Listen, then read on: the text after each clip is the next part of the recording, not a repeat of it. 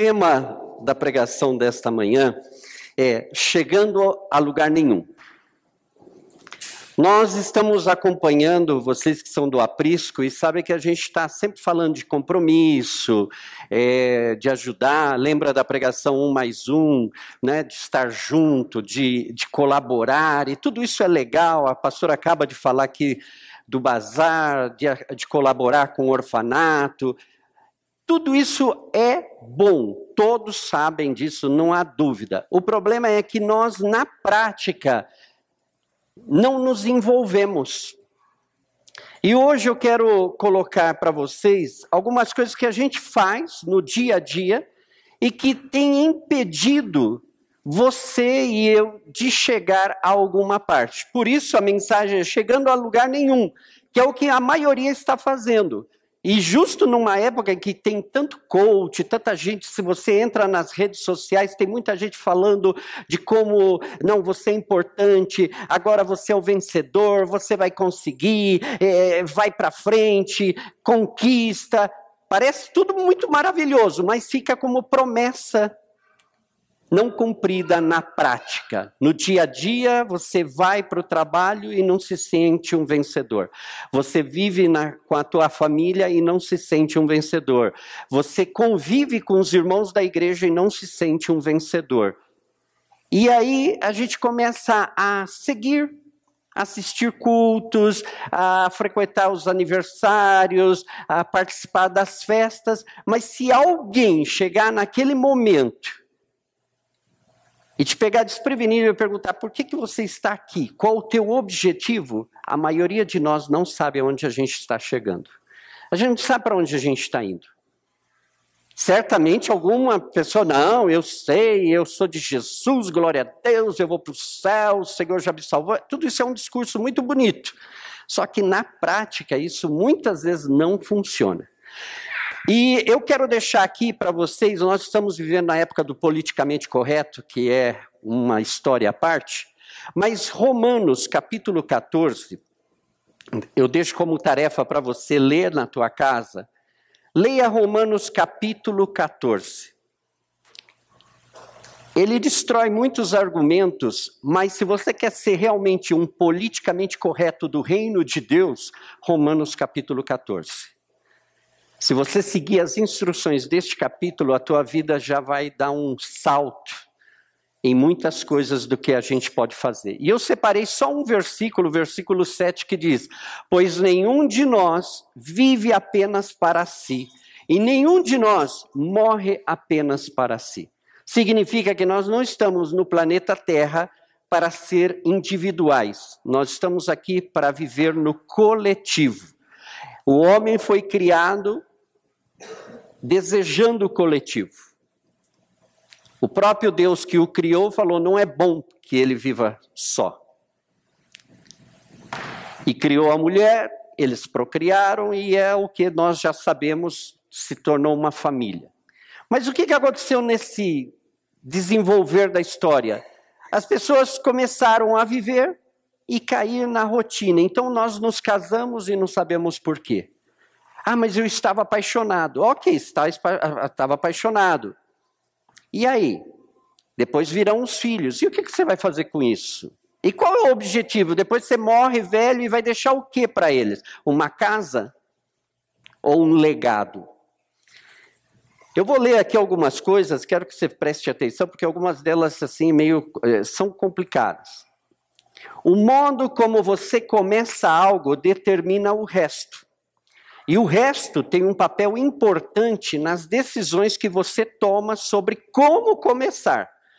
Quem disse isso? Rand Pope. Para quem não sabe, o criador do Life on Life.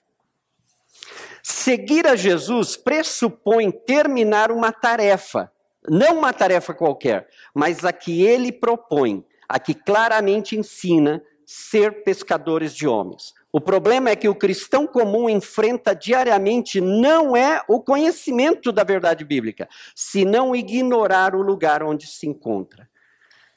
Esse é o que os pastores mais veem como desculpa esfarrapada do crente comum. Ah, é que eu não sou, é que eu não conheço, eu não sou teólogo, é que eu não sei a Bíblia, é que eu não sei evangelizar, é que eu sou novo na fé. Tudo isso é balela. Isso não funciona no reino de Deus. Se você conhece Jesus Cristo, você vai terminar falando dele. Se você não consegue falar dele, é porque o teu relacionamento com ele ainda é meio superficial. Quando você está apaixonado por alguém, até com a boca fechada, alguém descobre que você está apaixonado, não é verdade? Porque está em você, faz parte do teu ser. Aquilo mexe com você. Quando você é apaixonado por Jesus, você pode ficar com a boca fechada, mas alguém vai perceber que você tem algo diferente. Então, não existe desculpa. O problema é que a gente não sabe onde, o lugar onde a gente se encontra. Ah, eu sou de Jesus, glória. Ah, você é de Jesus, muito bem. Agora vai e pesque homens. Ah, mas eu não sou apóstolo. Ah, mas eu não estudei teologia. Ah, mas eu não sou, é que eu não conheço. Ninguém antes conhecia. Eles aprenderam no caminho. Eu amo isso. A igreja primitiva era conhecida a igreja no caminho. Não era do caminho, era no caminho. Era uma igreja que estava aprendendo caminhando. A gente aprende na vida vivendo. E o evangelho é a mesma coisa. Se você quer crescer na graça e no conhecimento de Jesus Cristo, você tem que manter um relacionamento com ele todo o tempo, todos os dias.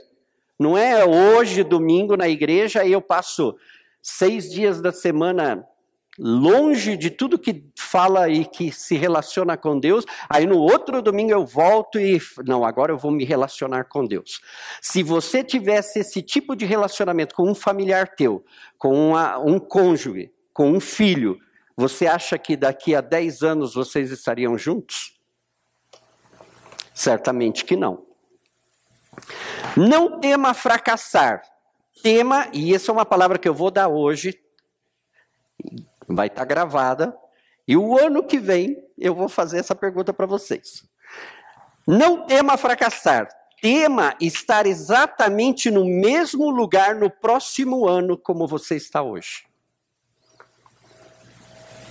Fracassar faz parte da vida. Toda vez que você vai tentar fazer alguma coisa, você vai errar no meio do caminho.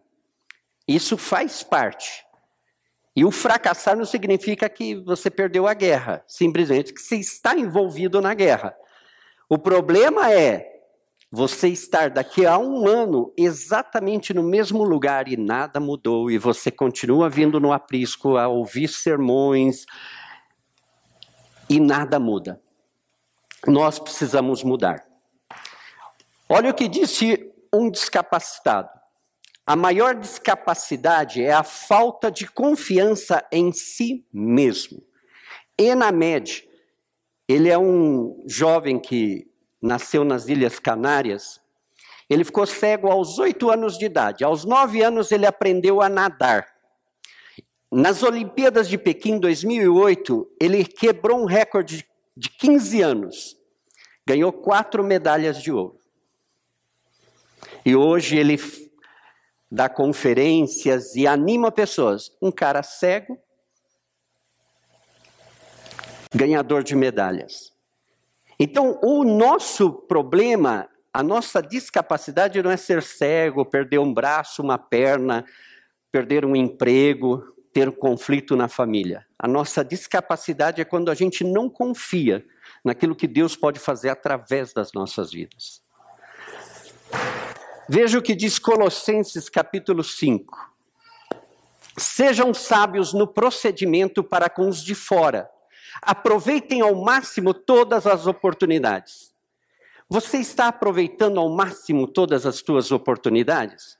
Porque é fácil. Há umas semanas atrás, o pastor pediu para você ver pessoas com quem você podia se relacionar. Essa semana que passou, a gente começou a, a fazer uma reciclagem nos domos e a ver como que o negócio funciona. E sabe, eu, eu começo a ouvir as pessoas e todo mundo fala de compromisso. Não é que falta compromisso. Mas sabe, gente, por exemplo, eu não tenho problema de ter compromisso com o horário e com limpeza, porque é inerente na minha vida. Mesmo quando eu não quero, eu termino fazendo. Mesmo quando eu falo, não, não vou chegar adiantado. Mas eu cresci na filosofia, é melhor uma hora adiantado do que um minuto atrasado. E mesmo quando eu marco, não, eu vou chegar lá na hora. Eu estou sempre antes. Eu não preciso ter compromisso com isso, porque faz parte da minha vida. Essas coisas eu não preciso. Agora, tem outras áreas da minha vida que eu não sou comprometido. E essas eu preciso aprender com alguém que tenha compromisso nessas áreas. O nosso problema é que a gente cobra o compromisso dos outros e a gente não está cumprindo com o nosso. Eu posso cobrar aqui, aqui na igreja mesmo, já cobrei essa questão de limpeza tal, porque eu sou um radar. Eu começo a ver, ó, tá torto, tá ali, tá deixar o copinho debaixo da cadeira e, e tal. É fácil para mim. Mas tem gente que pode pisar em cima do copinho e nem perceber que pisou nele. Então nós precisamos ajudar uns aos outros. E é o que a Bíblia fala, nós precisamos aproveitar ao máximo as nossas oportunidades e tomar cuidado com as pessoas. A gente cobra muito das pessoas, mas nós não cuidamos das pessoas. Às vezes, quando você vai cobrar de uma pessoa que ela é, nunca chega no horário, Talvez é uma pessoa que está enroscada na vida dela e ela não consegue se livrar desse enrosco e é por isso que ela vai chegar sempre atrasada. Mesmo que ela queira chegar pontualmente, ela vai chegar atrasada. Por quê? Porque ela não resolveu o problema que está lá atrás. Então nós precisamos estar realmente comprometidos. Como eu estou me comportando diante dos desafios? Essa semana, ouvindo o pessoal do Domus, é, eu fico na dúvida. Estou aproveitando ao máximo as oportunidades? Por quê? Porque toda vez que surge um desafio, a gente já meio que é, dá uns três passinhos para trás. Não, mas é que você sabe, é que eu, é que aquilo, é que. E aí a gente põe a culpa em Deus, no mundo, no diabo, nas pessoas. Eu estou sendo desafiado a seguir a Jesus Cristo no mundo que está nas trevas. Eu estou disposto a enfrentar as trevas por causa do meu amor a Jesus Cristo ou eu vou desistir do meu amor a Jesus Cristo por causa das trevas? Eu preciso pensar, porque senão nós vamos estar chegando a lugar nenhum.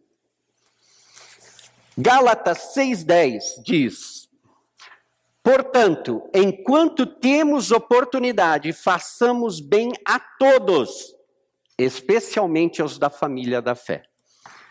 E isso é uma coisa que aqui no Aprisco vocês têm ouvido falar muito disso do, do, cuidar, de ter companheirismo, de fazer parte um da vida do outro. E não é aquele clube social.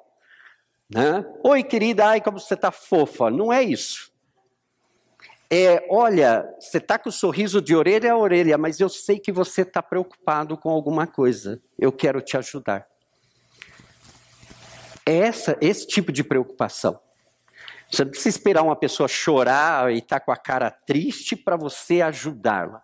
Às vezes as pessoas, principalmente em igreja, a gente chega no domingo, uh, né? Mas se todos aqui, principalmente quem tem filhos, contasse até a porta da igreja qual foi a novela que passou lá atrás, eu sei disso. Às vezes você vai para a igreja e acordar a criança, a criança emperra e não quer ir até fazer o café e não come, e aí você fica no horário, os maridos, a esposa lá no, na frente do espelho, não sai da frente do espelho e, o, e a hora avança, você está lá, já tirou o carro da garagem, está buzinando e ela continua se maquiando, e a criança, e é, eu esqueci o brinquedo, eu não sei o quê, aí você chega na porta da igreja,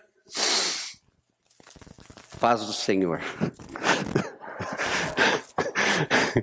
Mas você não veio com paz, você veio no meio da guerra, da turbulência. Como que você vai transmitir paz nesse espírito de guerra? É difícil. Aí você né, põe aquela cara de crente simpático e vai. Só que o problema é que você se esqueceu que daqui a pouco termina o culto e você vai voltar para a guerra. Aí você vai lembrar das coisas que ficaram, das palavras que foram lançadas. E aí, como é que você vai se resolver com essa situação? Eu tenho um bom relacionamento com meus irmãos na fé. Isso hoje em dia parece é, uma coisa muito chocante. Eu sou da época em que as igrejas elas eram praticamente separadas. Presbiteriano batista eram tradicionais. Assembleia de Deus, Deus é amor eram pentecostais. E um não visitava o outro. Cada um vivia na sua praia. Depois, hoje a gente vai, você vai numa igreja batista, ela aparentemente é tradicional, mas dependendo do grupo que está lá, do líder, ela é mais pentecostal do que aquela que se diz pentecostal. Aí você vai numa igreja Assembleia de Deus que supostamente é pentecostal e você vê que eles são mais tradicionais que qualquer coisa. E há uma mistura. Hoje não dá para você determinar uma denominação e falar ah, essa é assim, porque cada lugar vai ter um, um aspecto diferente. O problema é, nós não nos importamos uns com os outros. Na minha época, presbiteriano e batista se, designavam se designavam assim: você não é meu irmão, você é meu primo. Era assim que se relacionava antes. Aí você visitava, tal, era. Nós somos irmãos na fé, nós somos primos. E isso é uma estupidez, mas era a cultura. Hoje a gente já não fala isso, só que hoje também é assim. Eu sou filho de Deus e você é um bastardo, porque eu não preciso ter um convívio de família com você. Eu convivo com você só ali, na, nas coisas superficiais. Mas no profundo eu não preciso me relacionar, eu não preciso é, dar minha vida por você. E isso não é o reino de Deus. O evangelho é você doar-se, seguir o exemplo de Cristo que deu a sua vida por nós. Agora você vai pegar a tua vida e vai doar para o outro. Politicamente correto no reino de Deus.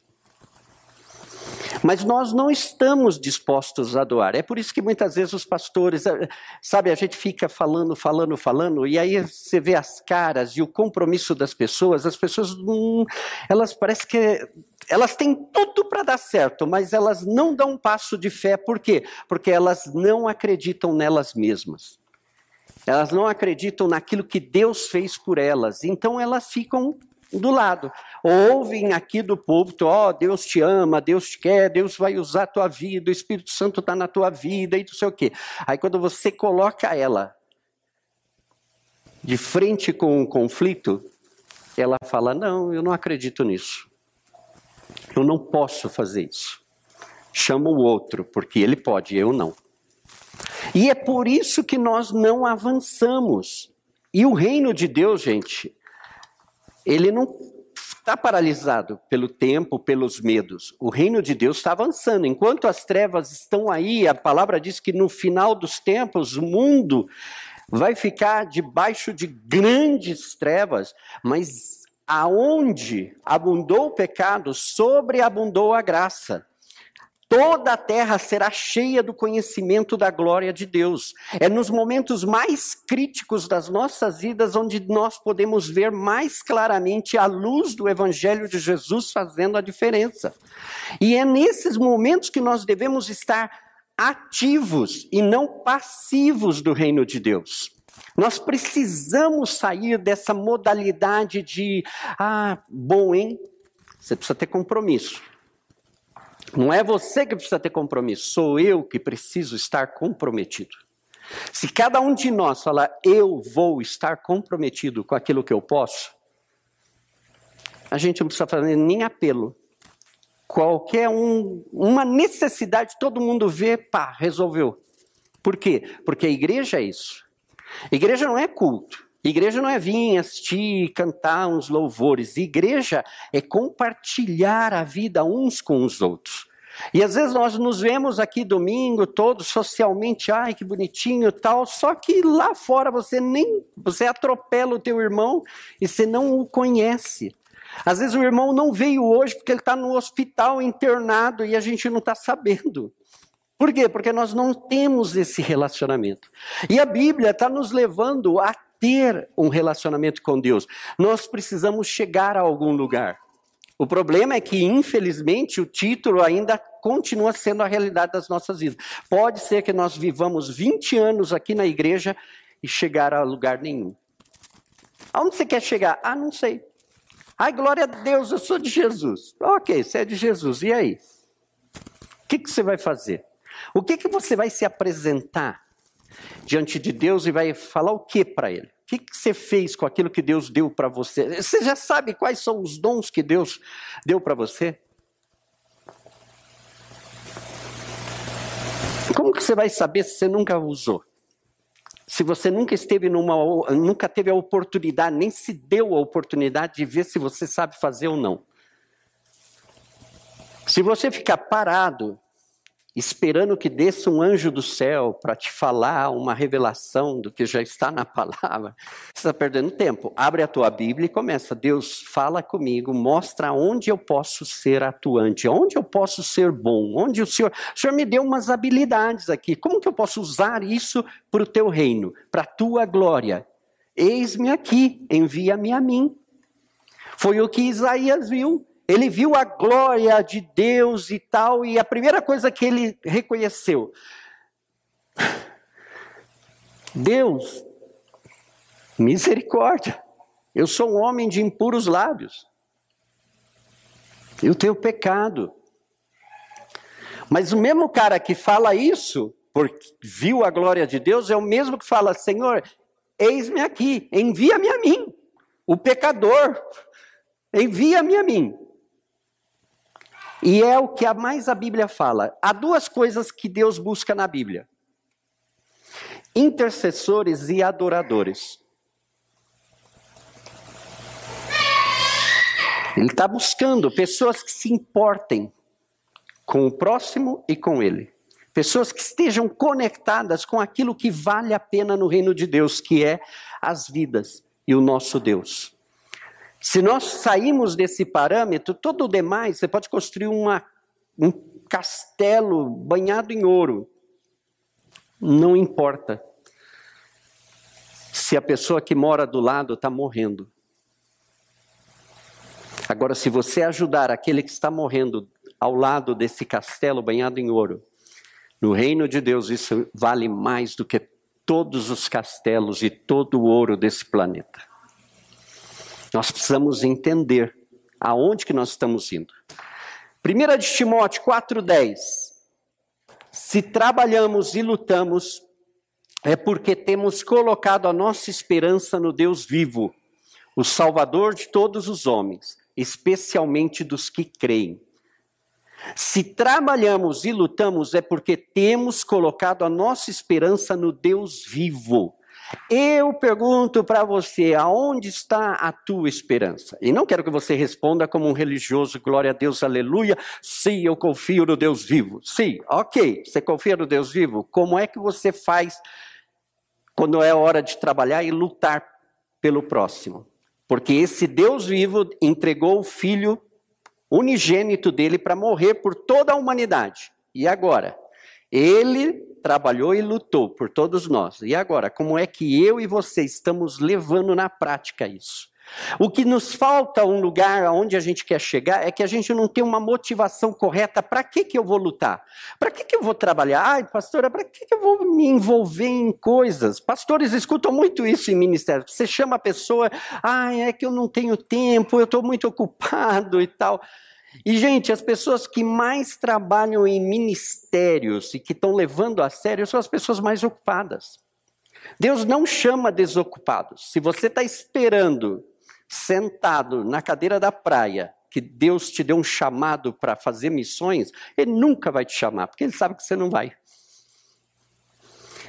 Sabe quem ele vai chamar? O cara que tem dez empresas para cuidar, a família que tem uma régua de filhos para cuidar, e aí ele pega e fala: vem. Aí você fala, Deus está louco. Como que você vai tirar uma pessoa super ocupada, que não tem tempo nem para ela, para chamar ela para o ministério? Mas a maioria foi chamada dessa forma.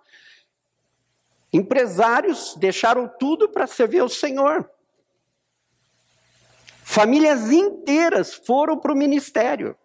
Por quê? Porque Deus não chama desocupados, Deus chama as pessoas que estão envolvidas em alguma coisa. E se você fica, se você é daquele que gosta de esquentar o banco da igreja e está sempre esperando quando vê algum pregador, e aí você fica daquela esperança de que o pregador vai apontar para você e vai falar: Eis que o Senhor está te chamando. E aí o pregador não olha para você e chama o outro irmãozinho, e você fica com bronca. Você precisa repensar: será que você está indo para alguma parte ou você simplesmente está esperando de braços cruzados fazer alguma coisa? Gente, ore por mim que eu preciso trabalhar. Eu quero um trabalho. Ok, vamos orar por você. Amanhã, segunda, onde você vai? Ah, não, é feriado, eu não vou. Manda um e-mail, manda um currículo. De braços cruzados você não vai chegar a lugar nenhum. E no reino é a mesma coisa. Nós precisamos saber aonde que nós estamos indo. Qual é o seu principal propósito na vida? E aqui eu não estou falando de construir uma casa, de casar e ter filhos, porque isso aí às vezes faz parte já do verdadeiro propósito. Eu quero conquistar lá na frente. Para isso, eu vou construir uma casa, vou construir uma família, vou instituir algo que vai dar sequência ao meu trabalho. Vou deixar um legado quando eu parta deste mundo e ainda isso, aquilo que eu sonhei, aquilo que eu visionei, vai continuar, porque eu sei aonde eu quero chegar se o Pablo não está aqui hoje, mas se o Pablo estivesse fazendo essas perguntas aqui e com as folhinhas dele, será que a gente seria capaz de responder aonde que a gente quer chegar? Qual é o verdadeiro propósito da tua vida? Será que é trabalhar, ganhar um salário, gastar nas férias e ir assistir um culto na igreja, participar de algum clube e, e aí 20 anos depois você olha para trás e fala: o que, que eu fiz na minha vida? Nada. Você só gastou aquilo que você ganhou duras penas, e termina os teus dias, não sabe para onde você está indo, o que, que você está deixando de legado. E isso é muito importante. O que, que você vai fazer para cumprir esse propósito? E eu quero pôr um parênteses aqui, que agora que os brasileiros se acalmaram com o negócio da Copa, Agora vem as eleições, e é outra novela de escutar discursos e discursos. Não dos políticos, de nós. As nossas discussões de o que é, o que serve, o que serve. Eu vou dizer para você uma coisa. Enquanto houver jeitinho brasileiro, haverá corrupção. Então, nós aqui, começando de nós, no aprisco, nós precisamos parar de ter jeitinho brasileiro para de dar jeitinho brasileiro. Se você quer um país sem corrupção, para de jeitinho brasileiro, porque o jeitinho brasileiro é corrupto. Te leva a corromper. Então, quer parar? Começa em nós. Se todos nós que estamos aqui, que temos quase uns 40 adultos aqui, deixar de fazer o jeitinho brasileiro, já são 40 pessoas não corrompidas no Brasil. E isso é uma bola de neve. Se a gente faz isso, a gente começa a impactar outros, outros, outros, e quando a gente vê é um movimento, sem jeitinho brasileiro. Aí nós vamos conquistar. Agora o problema é por que eu falei isso? Porque muita gente quer conquistar o reino de Deus com jeitinho brasileiro. No movimento gospel, que as igrejas estavam crescendo que nem um, se multiplicando três por quatro, surgiu um grande, e hoje conste isso, no Brasil existe uma grande quantidade de pastores que foram fabricados no jeitinho brasileiro. Foram lá negociar o quanto que, ah, eu quero ganhar tanto e tal, ok e tal, eu vou te ungir pastor e você vai cuidar daquela igreja. E aí é por isso que nós tivemos tanta confusão e hoje muita gente não quer o evangelho, por quê? Porque tem muita igreja que você fala assim, nossa, eu não sei onde que está indo isso aí. O pastor está vendendo coisas e está é, fazendo uns negócios que não tem nada a ver com a Bíblia. É o tal do jeitinho brasileiro, de querer negociar. No reino de Deus você não paga por ter chamado. Você é chamado e você faz isso de amor, voluntário. Mas tem muita gente pregando o evangelho por causa do dinheiro. Tem muita gente que não sobe num púlpito se não tiver um uma boa grana. É o jeitinho brasileiro de pregar o evangelho. Só que esse jeitinho não vai te levar para o céu.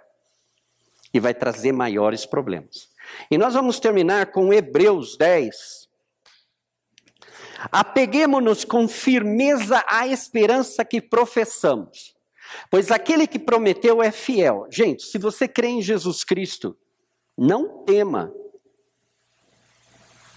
Fique firme na tua posição e consideremos-nos uns aos outros para incentivar-nos ao amor e às boas obras. Não deixemos de reunir-nos como igreja, segundo o costume de alguns, mas encorajemos-nos uns aos outros, ainda mais quando vocês veem que se aproxima o dia. Nós estamos nos últimos tempos. Jesus está às portas. Pode ser que seja amanhã ou daqui a 20 anos, mas está às portas. Uma hora ele chega uma hora ele vai chamar a igreja. E olha, se você acha que a igreja, eu estava nessa posição, ah, a igreja não está arrumada, não está. O Espírito Santo está arrumando a noiva. O Espírito Santo no mundo está colocando a igreja no caminho, porque o Senhor está vindo. O Espírito Santo está enfeitando a noiva, está pondo ela, porque ela vai ser gloriosa para a vinda do seu Senhor. E o Espírito Santo está nos preparando. Se você tem ouvido, olha, volte-se para o caminho, deixa essas loucuras de glória a Deus, aleluia, para lá e volta para o teu compromisso com Deus, com a palavra, é o Espírito Santo ajeitando a tua vida. Porque daqui a pouco, ou o Senhor nos arrebata, ou nós partimos dessa para uma melhor. Essa semana um amigo meu estava falando de algumas questões aí, e de repente me veio muito isso. Eu não quero ter a morte como um prêmio. A morte como um prêmio é por isso que hoje tem muita gente pulando da ponte. É a morte por um prêmio. Ah, essa vida não está boa, então eu vou me matar. E a morte é o prêmio. Porque na cabeça deles eu termino morrendo. Eu morro e acabam os meus problemas mas não pensa do outro lado. Nós cristãos que temos a esperança em Jesus, que é o fiel, a morte é só um traspasso para um lugar melhor. É só cruzar a fronteira. Você sai desse mundo e vai para o reino de Deus. É uma passagem, ela não é um prêmio. Aliás, para quem não sabe, a morte, o diabo, e o inferno serão lançados no lago de fogo no final dos tempos. Então, até a morte está condenada. Então, não queira abraçar a morte como tua amiga. Ela é só um guardinha de imigração para que você passe para o outro lado. Um instrumento de Deus, mas que no fim das contas vai ser condenada também. Jesus venceu a morte ela já foi vencida. Então ela não é nada para nós. A morte é só alguém que nos apresenta o outro lado. E se você está consciente disso, você vai chegar a algum lugar. Mas se você não estiver consciente aonde está a tua fé, você vai ficar sempre nessa cobrança. E eu só, hoje agora estou falando para o pessoal daqui. Chegou a hora da gente parar de dar desculpas e cobrar dos outros aquilo que nós não estamos fazendo. Eu tenho que fazer, você tem que fazer, faça a sua parte, faça o melhor de você. Aquelas áreas que você não é bom, peça ajuda dos outros. Se você pede ajuda do outro, você já está levando o outro a fazer alguma coisa boa em favor da humanidade. E aí imagina se um depende do outro, um cuida do outro, como isso não vai crescer? Como isso não vai alcançar aqueles que estão lá fora e que hoje não podem estar aqui porque acham que igreja é um negócio de gente louca? É o tempo. Nós precisamos estar preparados. Nós precisamos deixar de pensar que nós não vamos chegar a lugar nenhum. Nós precisamos chegar em algum lugar, mas um lugar que Deus preparou para você. Deus está esperando para que nós sejamos aqueles que vão governar as nações na volta dele. Nós vamos estar aqui mil anos neste planeta e Jesus vai mostrar que é possível ter um planeta 100% funcionando, com nações corretas. Com quem? Com o povo dele, que o Espírito Santo, nesse momento, está preparando esses pecadores, como nós, para que um dia nós estejamos a imagem e a estatura de nosso Deus de tal forma que ele coloque cada um de nós para governar as nações. Esse é o nosso destino. O teu destino é morrer ir para o céu e ficar lá tocando harpa. Não é o teu destino. Deixa isso aí que os anjos já tocam harpa já faz muito tempo e eles vão continuar por eternidade. O nosso destino é converter-nos em adoradores do nosso Deus, de ter intimidade com Deus como nunca antes na história e nós sermos o povo escolhido do seu Deus.